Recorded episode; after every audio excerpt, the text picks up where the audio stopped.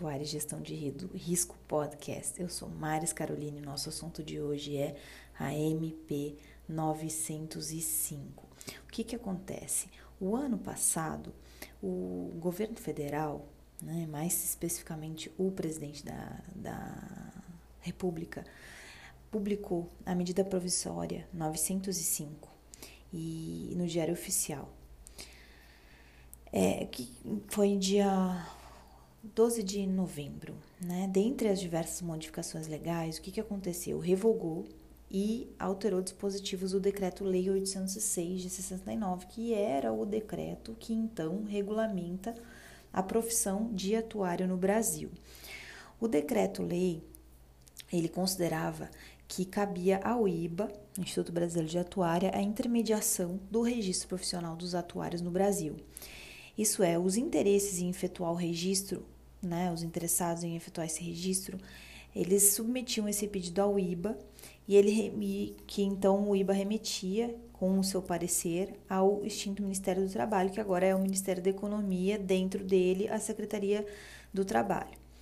Esse parecer dado pelo IBA não tinha efeito vinculante na prática, ainda que o IBA recomendasse a recusa do profissional por não ter havido aprovação no exame, por exemplo, o Ministério do Trabalho realizava o registro.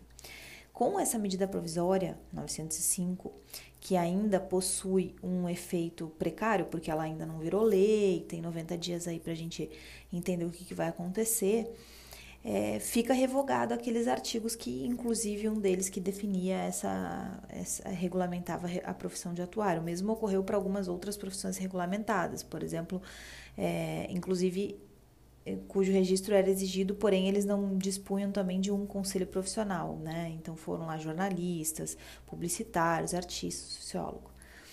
E, e aí eu fiz lá no Instagram, para você que não segue ainda, Maris Caroline, lá no Instagram, é, eu sempre faço conteúdos em relação à atuária e tudo mais. E aí eu fiz uma pergunta: o que, que você deseja saber sobre a MP 905? E no final desse podcast aqui eu vou resgatar todas as perguntas. Mas a, uma das primeiras dos primeiros questionamentos é como isso afeta o IBA e os atuários. Né? O IBA é um instituto privado que tem por objetivo esse fomento à ciência atuarial no Brasil e a profissão como um todo. Né? Tem um, um, um, uma função social de, de retornar à sociedade é, esse comprometimento com o compromisso, com o conhecimento atuarial. A criação do IBA, ela precede essa regulamentação da profissão. O ano passado, agora a gente fez 75 anos de IBA, enquanto que a profissão vai estar fazendo 50 anos dessa regulamentação, né, o ano passado também. Então, a gente tem 25 anos antes disso já o IBA sendo criado né? E, e aí, desde essa regulamentação da profissão, há 50 anos atrás, as organizações empregadoras de atuários no Brasil, elas passavam cada vez mais a exigir que os atuários fossem membros do IBA, tivessem um registro chamado MIBA, já que essa qualificação se caracterizava como um diferencial.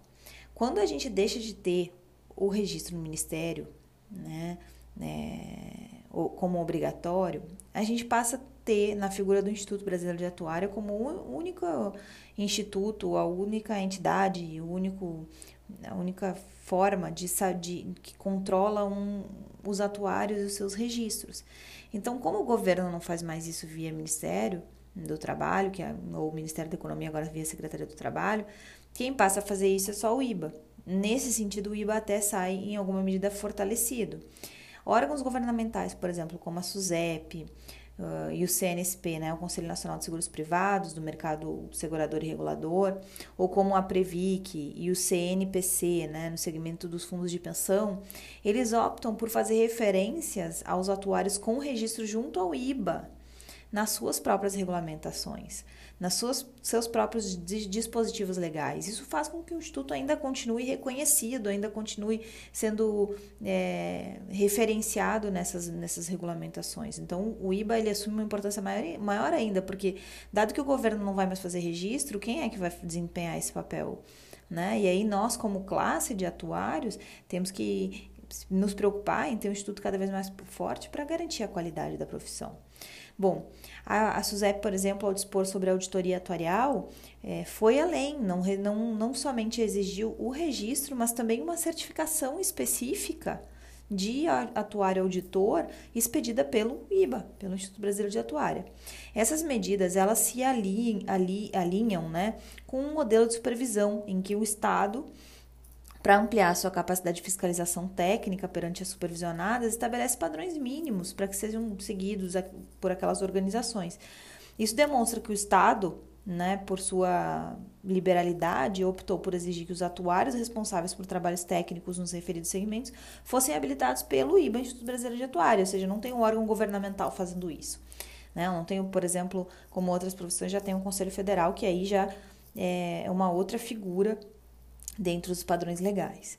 Nas avaliações atuariais de regimes próprios de previdência social, por exemplo, tem uma portaria específica de 2018 que cita os que os trabalhos devem ser desenvolvidos por uh, atuário habilitado e que requer esse número MIBA do atuário responsável pela avaliação, o que nos faz entender que a habilitação requerida é aquela reconhecida pelo Instituto.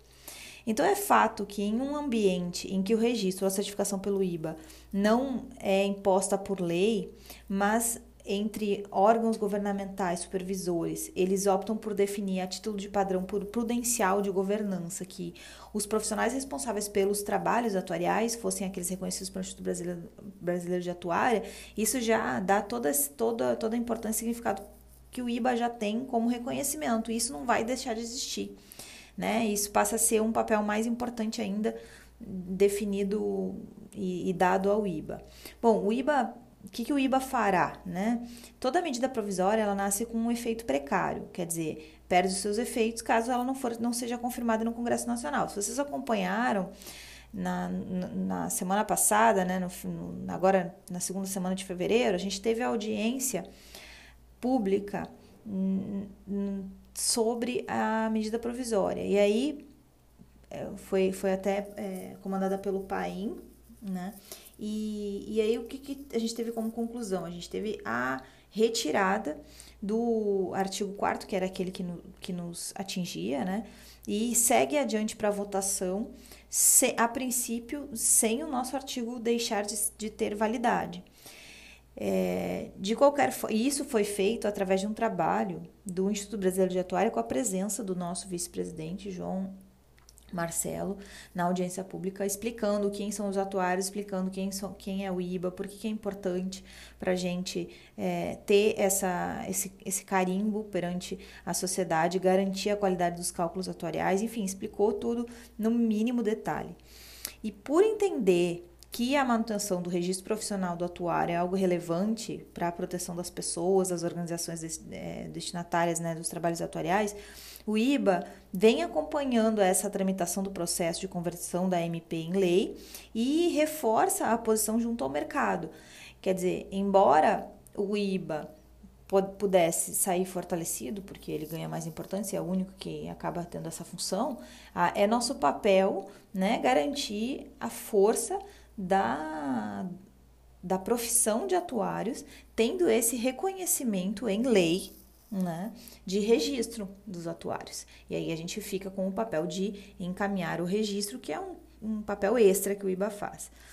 O IBA ele, ele se busca, ele busca todos os anos e, e, dependendo a cada dois meses, enfim, cada comissão tem uma, uma série de. Comissão técnica tem uma série de, de, de características específicas, mas o, o, IBA busca se reunir com os dirigentes de órgãos governamentais de supervisão das atividades atuariais para reforçar que o, IBA existe, que faz o registro e que ele pode ser um parceiro do Estado no objetivo comum de gerar maior segurança dos trabalhos atuariais, porque a gente sempre coloca que os órgãos governamentais eles não têm é, muitas vezes hum, capacidade de, de, de, controlar a qualidade do atuário, de controlar que é um atuário registrado, de controlar que houve a devida formação por um instituto, por uma universidade é, federal ou não, né, mas reconhecida pelo MEC, com a avaliação devida. Enfim, faz todo sentido que, diante dessa escassez de recursos, que o Estado conte com uma estrutura já montada e em pleno funcionamento que promove a qualidade nessas atividades desempenhadas pelos profissionais responsáveis pelos trabalhos técnico-atuariais. Inclusive, o IBA edita pronunciamentos atuariais, é, possui um comitê, um comitê de ética que integra como membro pleno a Associação Internacional dos Atuários, o IAA, Possui 75 anos de tradição, então quem acompanhou ano passado sabe da, da existência do selo, inclusive, que a gente fez. Em tempos em que tanto se fala de autorregulação, a atuação do IBA acaba sendo. Uh, ganha cada vez mais importância, acaba sendo um, um exemplo disso, né? independente dos efeitos, então, da medida provisória. O IBA é muito mais do que um intermediário de registro profissional, e isso é bem importante a gente ressaltar, porque é, enquanto a gente combate a medida provisória, o Instituto também continua a exercer o seu papel de fomento à profissão atuarial no Brasil. Ainda que a gente tenha temporariamente o que a gente espera de ganhos ou não dos andamentos da medida provisória. Pela atuação dos membros, a gente vai continuar a, fomentar a pesquisa, a promover o debate, a contribuir né, essa, essa base tanto nacional quanto internacionalmente, para o desenvolvimento da ciência atuarial. Agora, a intermediação do registro é uma, mas está longe de ser a única, tampouco a mais importante atribuição que o Instituto Brasileiro de Atuária tem. Por exemplo, não fosse o IBA, nós não teríamos há mais de 20 anos um Congresso Brasileiro de Atuária. Não teríamos uma revista brasileira de atuária. Uma, a única revista com conteúdo exclusivamente dedicado ao tema. Né? Nós não teríamos os pronunciamentos atuariais através das CPAs, né? do Comitê de, de Pronunciamentos Atuariais, que ori orientam o desenvolvimento de trabalhos técnicos. Nós não teríamos a oportunidade de nos integrar à comunidade é, atuarial internacional. Não teríamos fóruns de debate de comissões, comitês e grupos de trabalho que promovem a troca de experiências dos profissionais. E afinal, a gente não teria também um instituto que é a referência no Brasil é, quando o assunto é ciência atuarial. Inclusive, por exemplo, vocês podem pegar os tribunais, quando precisam fazer uma perícia e solicitar uma perícia atuarial, a gente recebe consultas no IBA para indicar membros capacitados para trabalhar nessa área de perícia atuarial. Então, faz parte importante, faz parte dos importantes debates e áreas de desenvolvimento que envolvem a nossa profissão. Por isso, embora a gente seja vigilante e combatente a tudo isso que possa vir e a reduzir os padrões de segurança dos serviços atuariais, o IBA ele segue consciente na sua importância para que os profissionais e as empresas prestadoras de serviços atuariais, para o governo, sobretudo, e para a sociedade possam estar tá fazendo um excelente trabalho, possam estar tá continuando dando continuidade nesse trabalho que você vem vem que a gente vem já fazendo e que a gente vem vem, vem manifestando, né? É, bom, aí agora eu vou buscar esse, é o, o, parâmetro geral que eu queria trazer.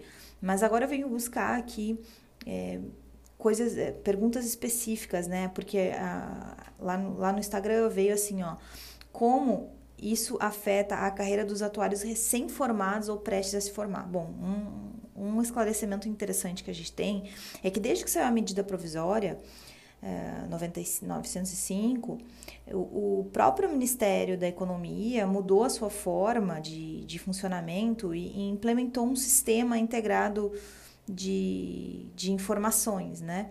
que é o SEI, Sistema Eletrônico de Informações.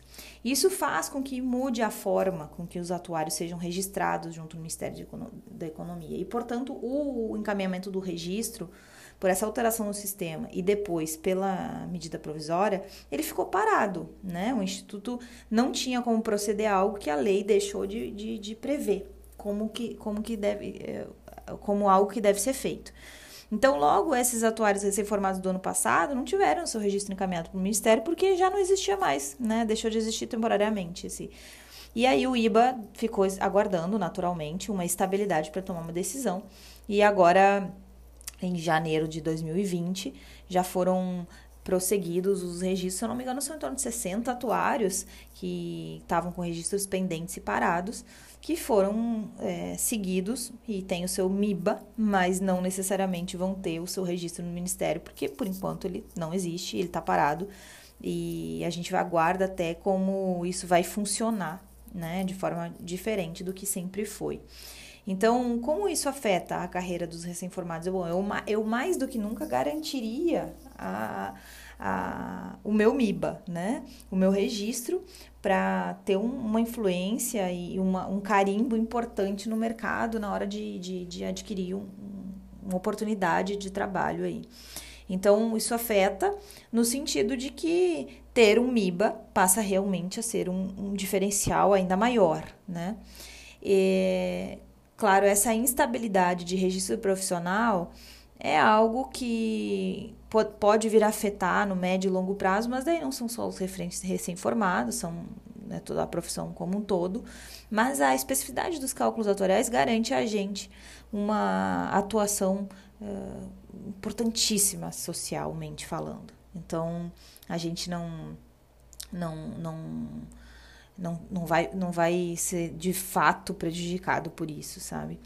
É, bom, essa é, um, é, uma opinião minha, tá? Não é uma opinião do Instituto Brasileiro de Atuária. A gente teria que pegar os pronunciamentos.